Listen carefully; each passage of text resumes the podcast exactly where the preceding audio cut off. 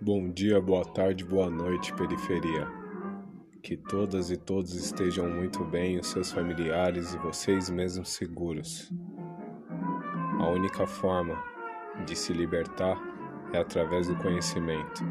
Que esse conhecimento seja igual, gratuito e nacional para todos.